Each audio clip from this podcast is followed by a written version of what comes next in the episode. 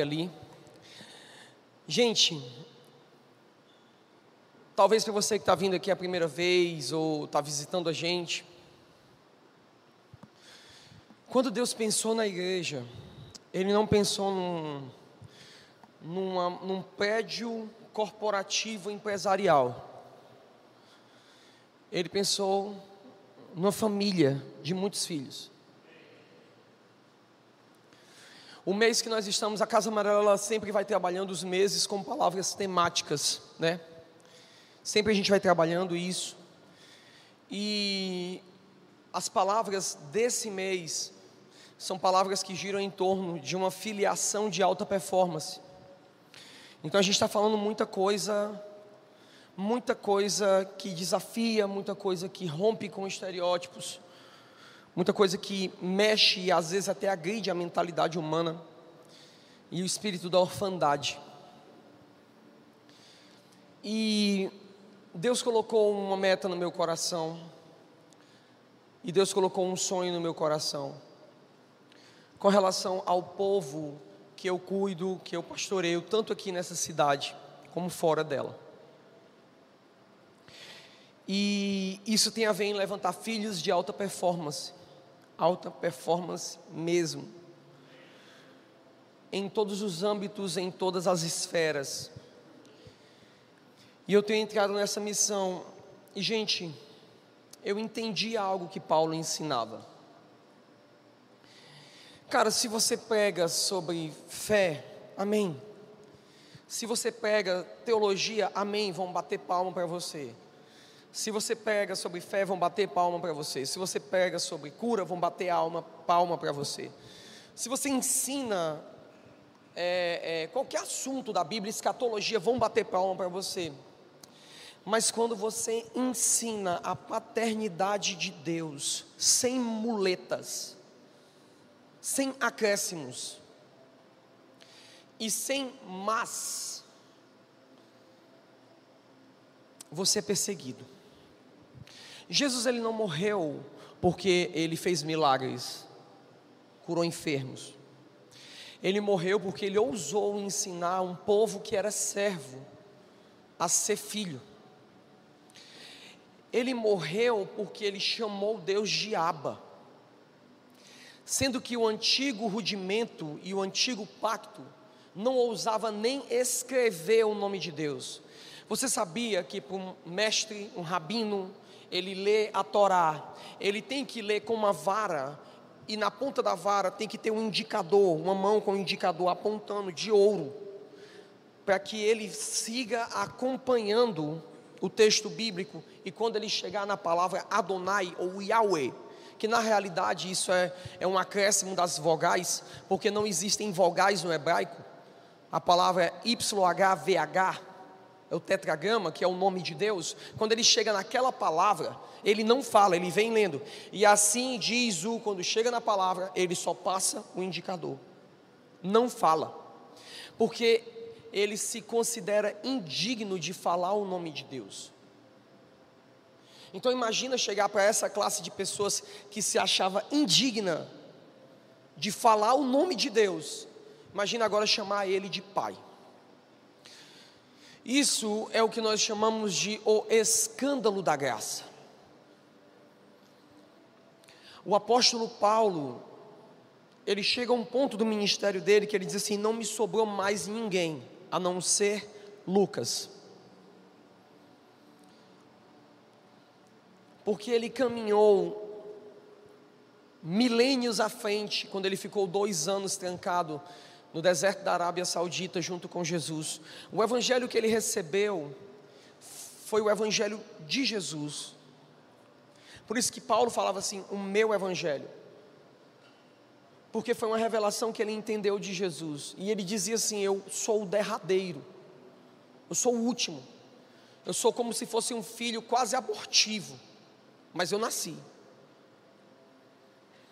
Quando você fala da paternidade de Deus, gente, assim como há dois mil anos atrás, as pessoas torcem o nariz. Porque quando você fala disso, você está lidando com um problema crônico da natureza humana. que é o espírito da culpa, que é o espírito da orfandade. A orfandade mostra-se para mim hoje o pior inimigo do avanço do Evangelho. Porque a orfandade também gera religião. E eu estou numa jornada para ensinar pessoas a se relacionarem com Deus, ausentes de toda muleta da religião. Por isso que eu já estou te informando isso. Eu já venho falando isso há alguns meses. Eu estou te informando mais, cada vez mais isso.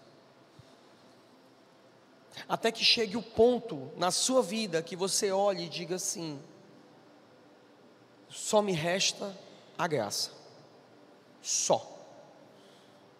A vida que eu vivo hoje, eu vivo pela fé no Filho de Deus.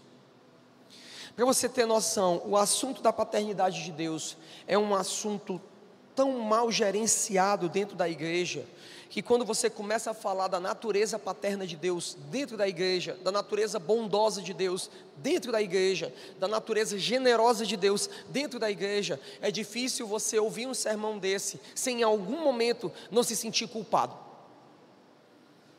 Ou avaliar, será que é isso mesmo? Eu nem vou perguntar para você levantar a mão se isso passou na sua cabeça. Porque também foi assim comigo. E hoje, eu quero falar com vocês sobre dinâmica e gestão. E eu já vou deixar registrado aqui para quem está me assistindo. Eu vou mandar esse vídeo aqui para ele. Pastor, eu estou pegando a tua mentoria, acho que de sexta-feira, e eu vou usar como o, o primeiro tópico do meu sermão. Viu? Tá, tô, tô dando mérito aqui, viu? Porque depois ele fica dizendo: Tu pega minhas coisas e prega. E é claro, vou pregar de quem? Vou pregar do meu pai. Basta o discípulo ser igual. Aí ele começa a rir. Mas eu, eu quero começar conversando com vocês sobre algo que eu fui tão profundamente. É, tem uma galera aqui da Casa Amarela que eu vejo, né, que está na mentoria do pastor Victor. Seis horas da manhã, quem está aqui? Levanta a mão aqui. A galera, é bom, né? Eu fico pensando, como é que ele tem uma palavra daquela todo dia, cara? Não, não, e eu fico pensando assim, eu, eu ando com ele há 10 anos, e ele nunca repete uma palavra, cara. É assustador. Assustador. Não, tipo, não, hoje pastor não tem nada para tirar. Ele tira um coelho novo da cartola. Te amo. Pastor, te amo, meu pastor. Viu? Então eu já estou dando crédito aqui, mas eu vou usar porque o manto é meu. Tá bom? Se é teu, é meu. Então eu uso. E se é meu, é deles. Então usufruam. Amém? Os pais constroem para o filho. Eu quero falar hoje sobre é, dinâmica e gestão. E como saber se algo é da vontade de Deus. Amém? Eu vou ter que ser bem breve porque, meu Deus, vamos correr. Eu tenho 10 minutos, então você bem rápido no meu período. Elias já orou, olhou para mim com a cara de desdém, dizendo: Pastor, você não vai conseguir. Tu vai ver. Tu vai ver. Sai daqui todo espírito que fica me, como é que é o nome? Sabotando, todo espírito de sabotagem. Se tu me sabotar, vai dar um problema aí, viu? 1 Reis 17, 8. Não tem na projeção, eu não quis que não tivesse na projeção. Eu quero que você me acompanhe nessa leitura. Abram as Bíblias de vocês, abram os celulares. Vocês serão levados a um ambiente de paternidade de Deus mais profundo hoje. Amém. 1 Reis 17, 8. Então veio a ele a palavra do Senhor, veio ao profeta, dizendo: Levanta-te e vai a Sarepta, que é de Sidom, e habita ali e eis que eu ordenei a uma mulher viúva que te sustente. Então ele se levantou e foi a Sarepta, e chegando à porta da cidade, eis que estava ali uma mulher viúva, apanhando lenha, e ele a chamou e lhe disse: Traze-me, peço-te, um, num vaso, um pouco de água que beba. E indo ela a trazê-la, ele chamou e lhe disse: Traze-me agora também um bocado de pão na tua mão. Porém ela disse: Vive o Senhor teu Deus, que nem um bolo eu tenho, senão somente um punhado de farinha numa panela e um pouco de azeite numa botija. E vês aqui, apanhei dois gravetos, e eu vou prepará-lo para mim e para o meu filho, para que o comamos e morramos. E Elias lhe disse: Não temas, vai, faze conforme a tua palavra. Porém, faze dele primeiro para mim um bolo pequeno, e trazemo-lo aqui, depois farás para ti e para o teu filho. Segura aqui, vamos fazer uma análise desse texto. Eu já fiz várias análises desse texto, e toda vida que eu leio ele, eu encontro uma coisa diferente nele. E depois a gente vai continuar. Mantenha ainda a Bíblia aberta, o celular aberto nesse texto. Gente, às vezes Deus direciona um homem de Deus a fazer uma coisa muito louca, porque o objetivo de Deus não é promover aquele homem de Deus, o objetivo de Deus é promover o seu reino e os seus filhos. Como eu disse para você, quando Deus sonhou com a igreja, quando Deus sonhou com o seu reino, Ele pensou no universo gerenciado pelos seus filhos. Então, muitas vezes, você sabia que Deus vai mover o coração do seu pastor, do seu líder, do profeta, e ele vai fazer uma coisa muito doida e não tem a ver com ele, tem a ver com alguém. Talvez com alguém que está numa condição tão escassa, veja, veja que coisa louca. Essa mulher estava numa condição tão escassa, tão escassa, que ela só tinha a última refeição, e talvez ela já estava no nível tão, tão, tão já de, de, retenção, retenção, retenção, que ela chegou ao nível de tanta fome, de tanta necessidade, que ela disse: só sobrou essa última porção, eu sei que eu vou comer isso aqui, e depois não tem mais nada, e a terra inteira está com fome, e eu sei que eu vou morrer de fome. E, gente, as fomes no Oriente Médio eram coisas tão crônicas, tão crônicas. Oh, meu Deus, já vai meu bebezinho passando olha, minha peta, lá vai. E eram fomes tão crônicas que no livro de Reis narra eventos que chegaram níveis de fome no povo de Israel que eles chegaram ao canibalismo. Começaram a comer seus próprios filhos, tanto que há uma sentença na Bíblia que o rei está passeando pelas muralhas e existem duas mulheres que estavam brigando por uma criança. Porque o que, é que aconteceu? As duas tinham tido parto recentemente e uma chegou para a outra e disse assim: Ei, vamos comer o teu filho e amanhã nós comemos o meu. Quando foi no dia comer um filho de uma, quando foi no dia de comer a outra, o outro, a outra não quis e fugiu e deu uma confusão. E o rei se encontrou. Olha o nível de desgraça que eles se encontravam. Então a circunstância que essa mulher estava inserida era uma circunstância, uma circunstância crônica, que talvez nem mesmo o, o, o, povo do Nordeste, nas secas mais crônicas que a gente teve, como por exemplo a seca do 15, não chegou nessa, nesse nível. Que na seca do 15, aqui no estado do Ceará, você que não sabe, você sabia que nós já tivemos campos de concentração aqui no Ceará? Sabia disso? Não para torturar pessoas, porque nem todo campo de concentração é para torturar pessoas era porque o êxodo rural que veio para a capital foi tão grande, tão grande, tão grande, que a capital, para poder gerenciar, porque senão ia ser invadida pelo Ceará todinho, ela criou esses centros para poder receber essas pessoas, e daí eles distribuíam alimentos e podiam conter esse local. Só que quando as pessoas viram que não estava vindo dar certo, vim para o Ceará, vim para Fortaleza, foi aí que eles começaram a mentalidade de ir para São Paulo, né? São Paulo, ir para São Paulo, ir para é, é, o Acre, ir para o norte, né? Depois, quando chega na, na, era, na era do Juscelino Kubitschek, daí o, o, o, o, nordestino em si vira a massa operária, né, como se chama, o proletariado nacional do Brasil, vira o nordestino em específico o Ceará. Né, o Ceará e a Paraíba. Eles começam aí. Mas ninguém chegou ao ponto de ter que comer seus próprios filhos, né? Então, quando chega numa condição dessa, aí Deus vai e fala com o profeta: vai, olha a palavra que Deus dá ao profeta: vai até Sarepta, porque lá eu ordenei a uma viúva que te alimente. Talvez, talvez o profeta pensou assim: Deus está cuidando de mim, porque nessa seca ele providenciou alguém para me alimentar. Só que quando ele chega lá, aí a gente percebe que Deus, ele não está só preocupado com o profeta, como também está preocupado com a viúva. Só que o mecanismo que Deus usa se chama loucura. O coach de Deus é muito mais louco. Eu acho que os próximos sermões eu vou falar comigo sobre o coach da depressão. É um dos títulos que eu vou ter na, na próxima semana. Por quê?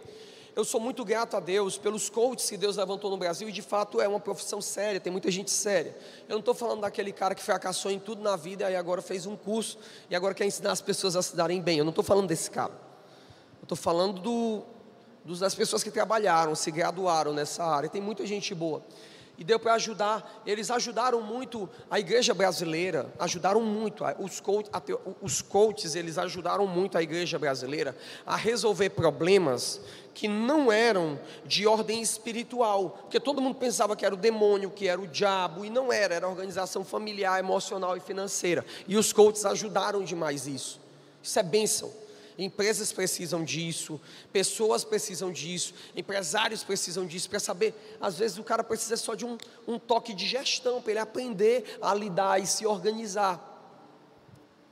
Entretanto, quando a gente fala da questão dos coaches, a gente precisa entender que eles melhoram o homem externo, entende?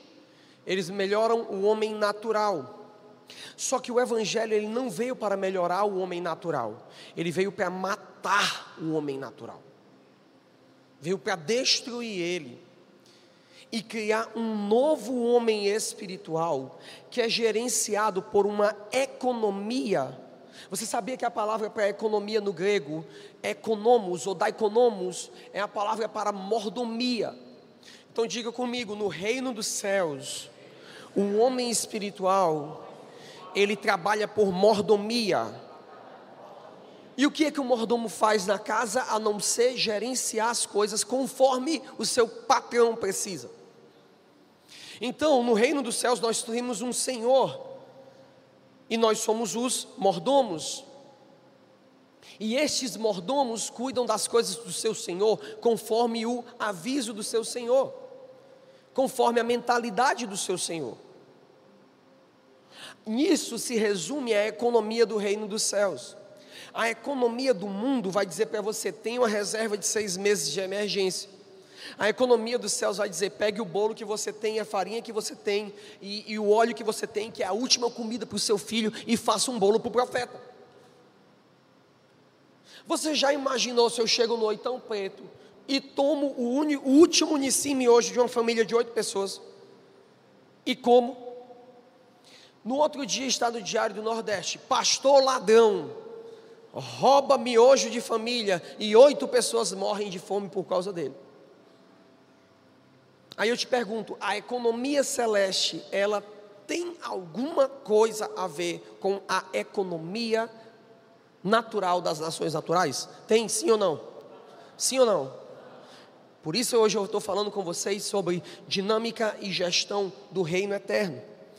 No versículo 14, a mulher fala que vai morrer, e o profeta olha para ela e diz assim: Porque assim diz o Senhor, Deus de Israel: a farinha da panela não se acabará, e o azeite da botija não faltará, até o dia em que o Senhor dê chuva sobre a terra. E ela foi e fez conforme a palavra de Elias, e assim comeu ela, e ele e a sua casa muitos dias. Da panela a farinha não se acabou, e da botija o azeite não faltou, conforme a palavra do Senhor, que ele falara pelo ministério de Elias. A farinha não acabou. Mas quando a gente não derrama algo, quando a gente não derrama algo, não acaba. Só que aquela não, quanto mais derramava, mais enchia, mais enchia, mais enchia. A primeira vez que eu fiz uma escola de escatologia e eu falei sobre o cuidado de Deus com a igreja nos últimos dias e os milagres criativos de sobrenaturalidade e multiplicação, eu passei um mês com o mesmo tanque de gasolina. Um mês. Sendo que meu tanque de gasolina dura uma semana. Um mês. Quando o tanque ia chegando na reserva, no outro dia acordava. Os anjos da Shell iam à noite lá em casa e.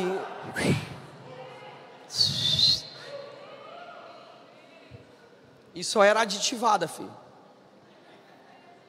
Porque a economia celeste ela funciona de outra forma. Na economia do reino, quando eu começo a entender a vontade do meu pai, ele me diz: vai para ali, mas eu não tenho dinheiro, mas eu estou mandando você ir, torra tudo, tá bom.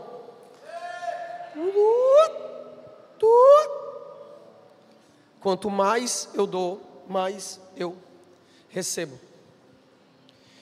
Então, aqui eu chego no ponto que a primeira coisa que eu quero falar com você, quando Deus te dá um direcionamento profético. Lembra, parecia que Deus estava querendo cuidar do profeta, mas Deus na realidade estava querendo cuidar da viúva.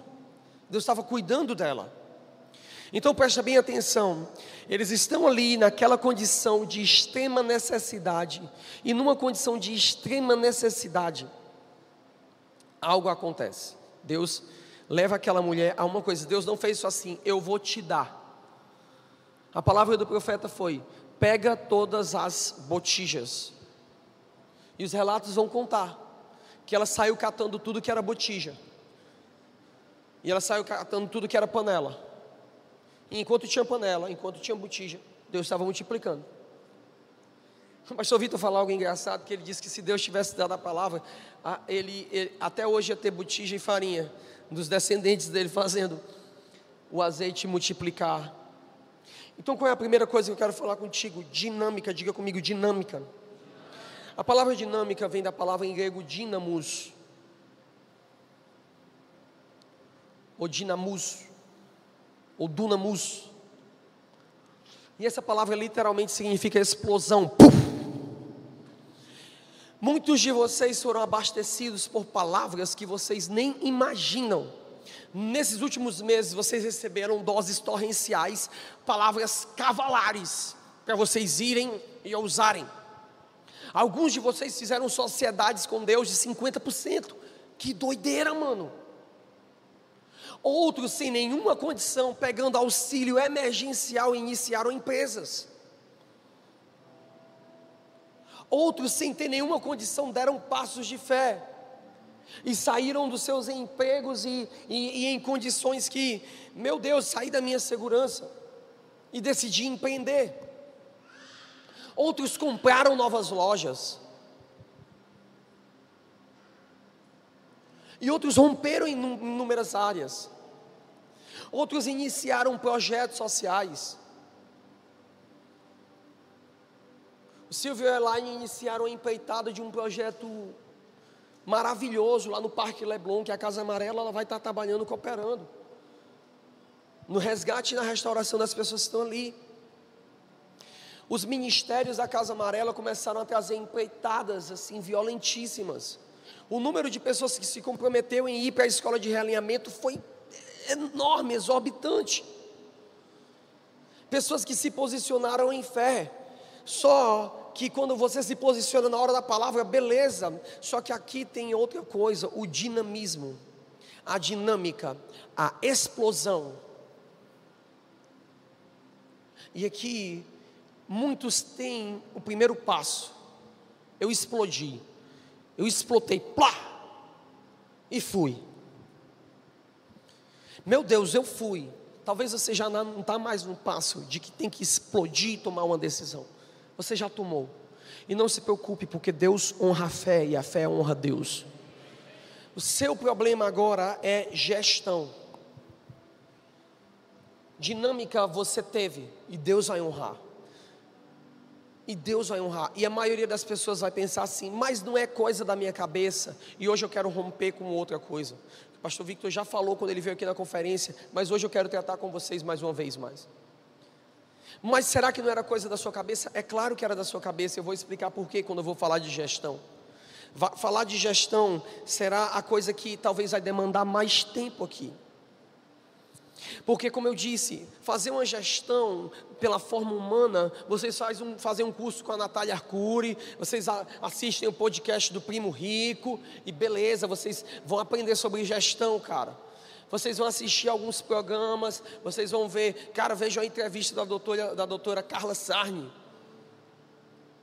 que criou uma rede de, de empresas de odontologia, massa, são coisas que te inspiram. E você que é empreendedor, você que quer crescer, você precisa realmente ter acesso a esse conteúdo. Só que eu quero te ensinar um empreendedorismo que ele parte a partir das dimensões celestes. Que esse empreendedorismo é o que eu pratico na minha vida. Gente, às vezes tem pessoas que chegam para conversar comigo que elas estão falando de investimentos de 7 milhões E elas chegam para mim e dizem assim: Pastor, o que eu faço? É sete milhões, filho. Se eu dar um conselho errado, eu não tenho como apelar. Nesse momento, eu subo a um local, eu acesso um local, que esse local me dá um conselho que nenhum homem pode dar.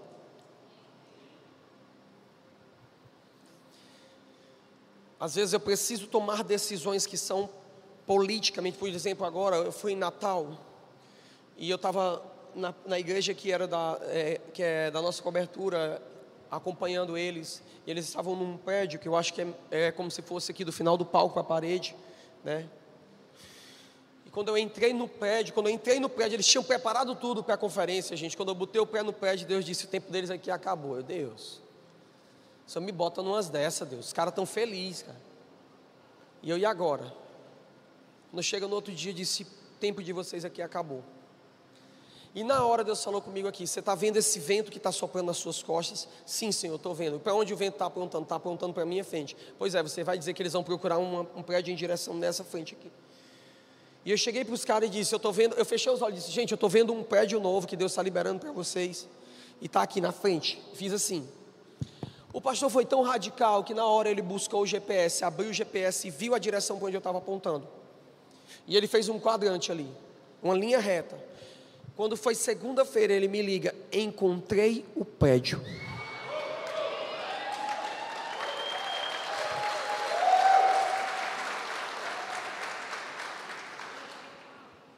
E eles já vão se mudar.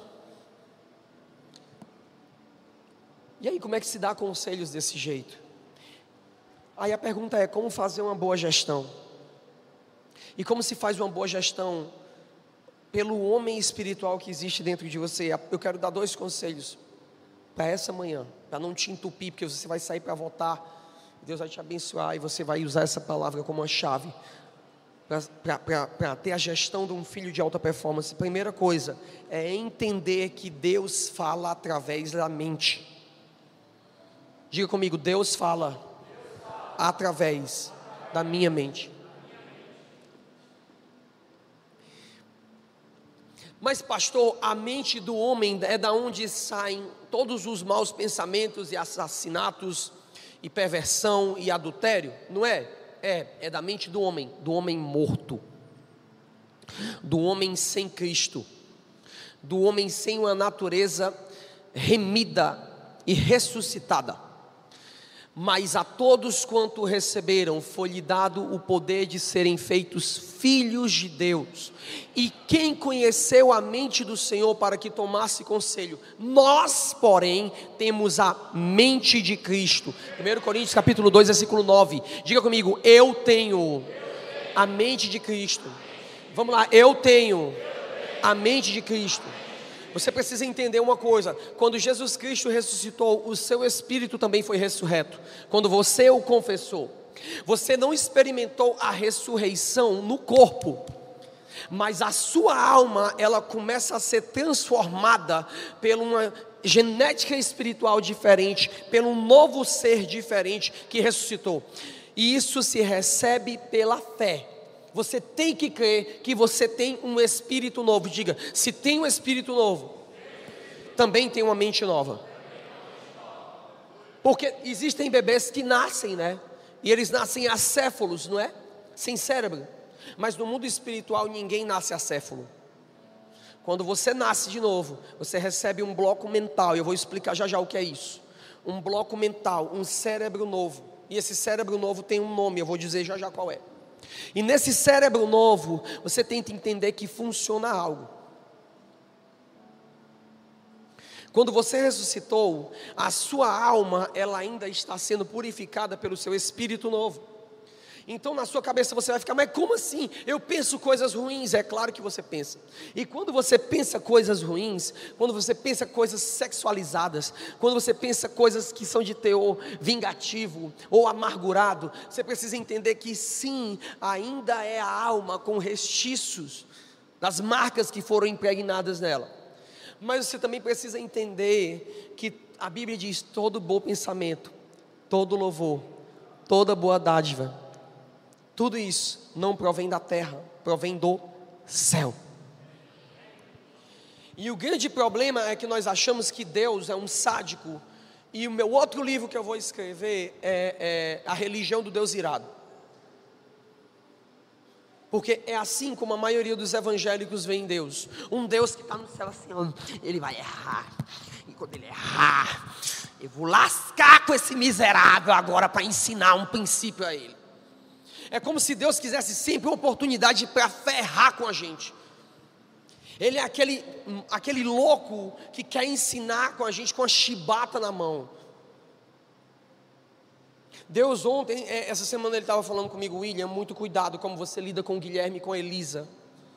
Eu disse, por quê? Porque o maior professor da graça para ele será você. Eu não estou falando para você ser passivo e nem para você ter postura. Eu não estou falando disso. Eu estou falando aqui, você sempre precisa estar atento, porque o maior mentor, o maior ensino da graça que você vai ensinar para eles, o maior ensino da minha paternidade não será com palavras, serão com atitudes. Quando ele erra, como é que você gerencia isso? Quando ele falha, quando ele cai, quando ele fracassa, como você gerencia isso? Quando ele pede sua atenção, como você gerencia isso? É muito complicado ser um pastor e você está sempre em reuniões e o seu filho para tudo na reunião. E eu preciso entender que essas pessoas aqui, eu tenho um dever com elas de revelar Jesus, mas com o meu filho, eu não tenho um dever de revelar Jesus, eu tenho que ser Jesus para ele. Então sempre vocês vão me ver, já vou explicando. Se eu estiver conversando com você e meu filho chegar, eu vou parar a conversa e vou falar com ele. Porque ao fazer isso, eu estou explicando para ele que ele é o centro da minha atenção. Então, quando ele crescer e ele tiver 30 anos e ele tiver um problema para resolver e ele parar para orar, ele vai saber que Deus vai falar com ele, porque eu deixei essa marca dentro dele. Eu deixei essa marca dentro dele.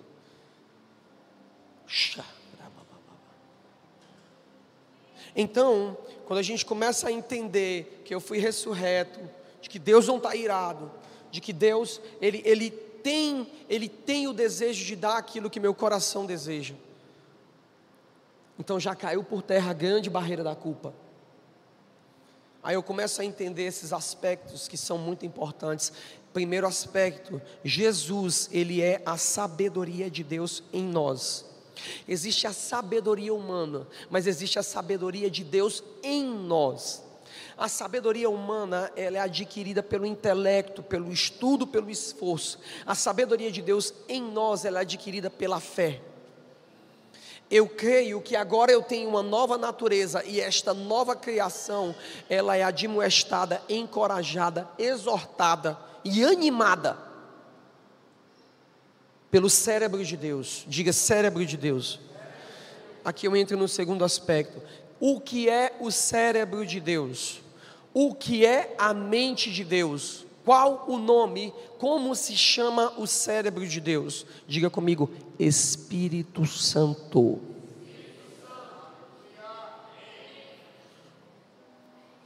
Quando você começa a entender que o Espírito Santo ele fala na sua cabeça, as coisas mudam. Sabe qual é a diferença de você para mim? É que eu dou muita ênfase. E eu dou mais ênfase ao que ele fala para mim do que ao que os meus olhos veem porque os meus olhos me enganam. E a maior batalha de um homem espiritual é a batalha do sentido, a batalha dos sentidos. A batalha dos sentidos é o grande desafio que o homem espiritual tem que ter, porque os olhos dele às vezes olham e veem tudo. Vai dar errado. Os olhos estão dizendo que vai dar errado. Os ouvidos escutam as pessoas dizendo vai dar errado. Ele sente uma pressão espiritual, vai dar errado, mas o homem espiritual dentro dele diz: o mar vai se abrir. Em quem eu vou confiar? Eu não confio mais no que eu vejo, eu não confio mais no que eu escuto, eu confio no que a mente, o cérebro de Deus fala para mim. E eu tenho esse cérebro dentro de mim. Como ter uma boa gestão? A, ouvindo, obedecendo o que o Espírito Santo fala com você. Adoração no antigo pacto era sacrifício e música. Presta atenção, você quer ser um adorador dentro da nova aliança, dentro do novo pacto. Não tem nada a ver com quão alto você canta, não tem nada a ver com quão expressivo é o seu pulo. Adoração no novo pacto é obediência à voz do Espírito dentro de você. Adoração no antigo pacto tinha a ver com sangue, adoração no antigo pacto tinha a ver com música, adoração no novo pacto tem a ver com obediência. governabilidade, eu escuto o que o meu Senhor fala e faço. Estão comigo? Posso prosseguir? Diga: o Espírito Santo é meu novo cérebro. Então, essa é a chave para a gestão. Eu tenho que crer. Eu tenho que crer que o Espírito Santo ele sabe todas as coisas.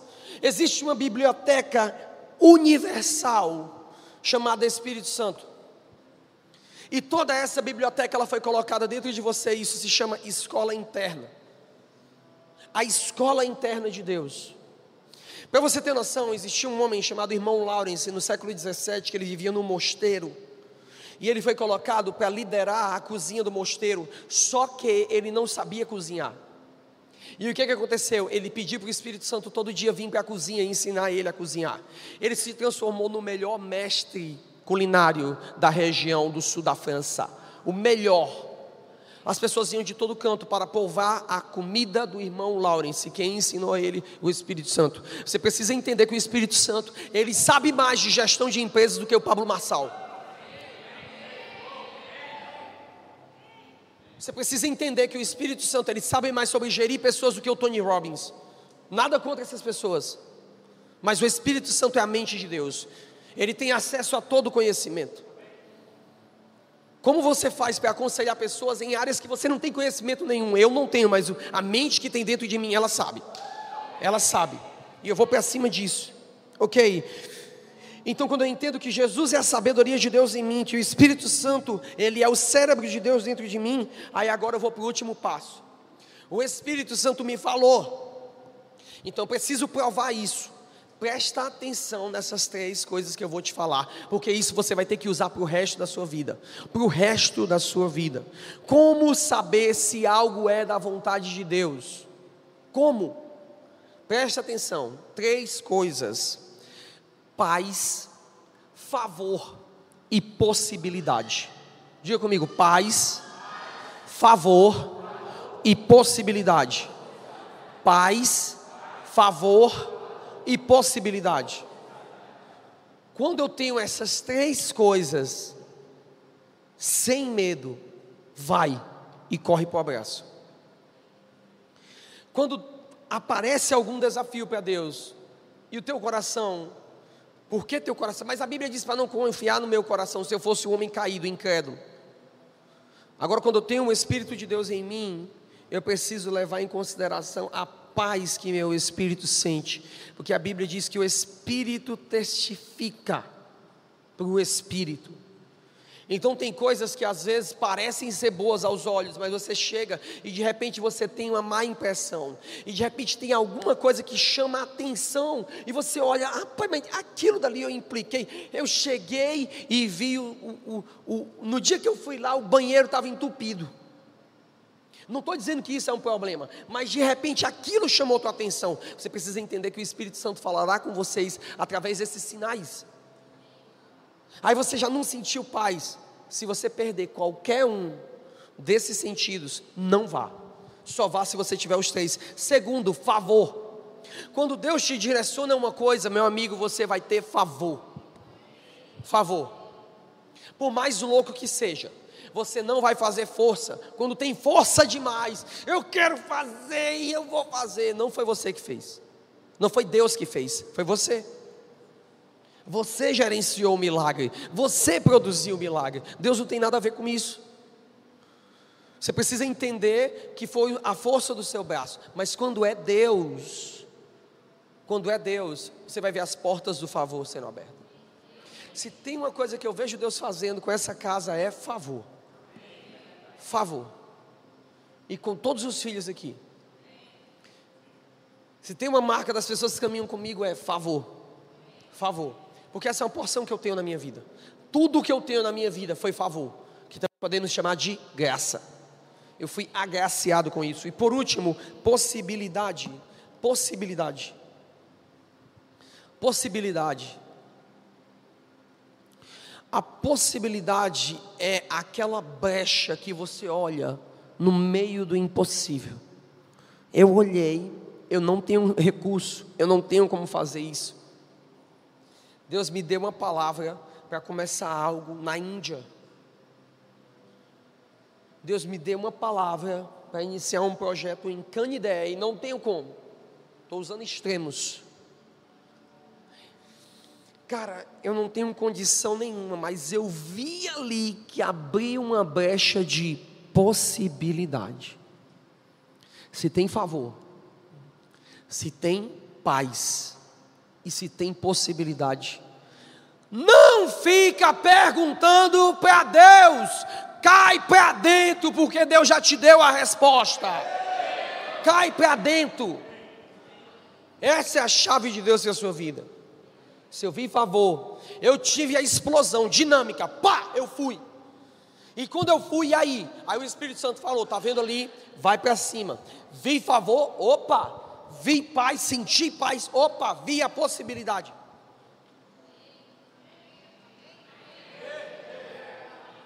Amém ou não? Sim ou não? É assim, é assim que os da fé andam. É assim que os da fé avançam. Amém? Hoje nós não vamos ter louvor no final. Hoje eu não vou orar por você.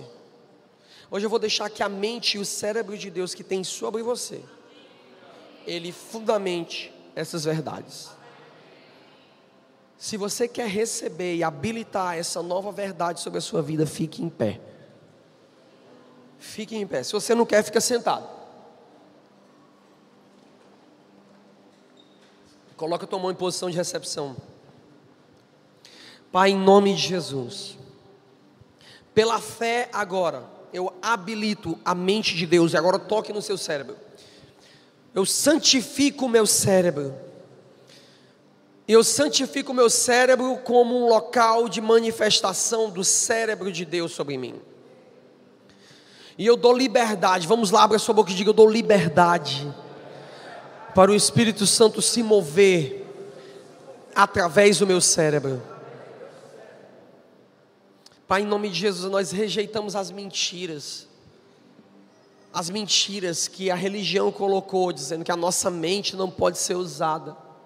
Nós rejeitamos esse pensamento sofisticado, ariano, esse pensamento gnóstico que quer separar, que quer criar uma dualidade você pensa que eu sou bobo? Você pensa que essa casa não tem pai? Você pensa que essa casa não tem a mesma batalha que os pais apostólicos tinham e removeram do meio da igreja o espírito gnóstico? Esse espírito que quer criar uma dualidade e dividir a igreja entre coisas seculares e coisas espirituais. Você é removido agora porque quer comida, quer bebida, quer qualquer outra coisa que nós íamos fazer, nós faremos para a glória de Deus. Quer cantar louvores, quer abrir novos negócios, nós faremos para a glória de Deus. Tudo para a glória de Deus. E se a igreja do passado venceu isso, nós venceremos agora.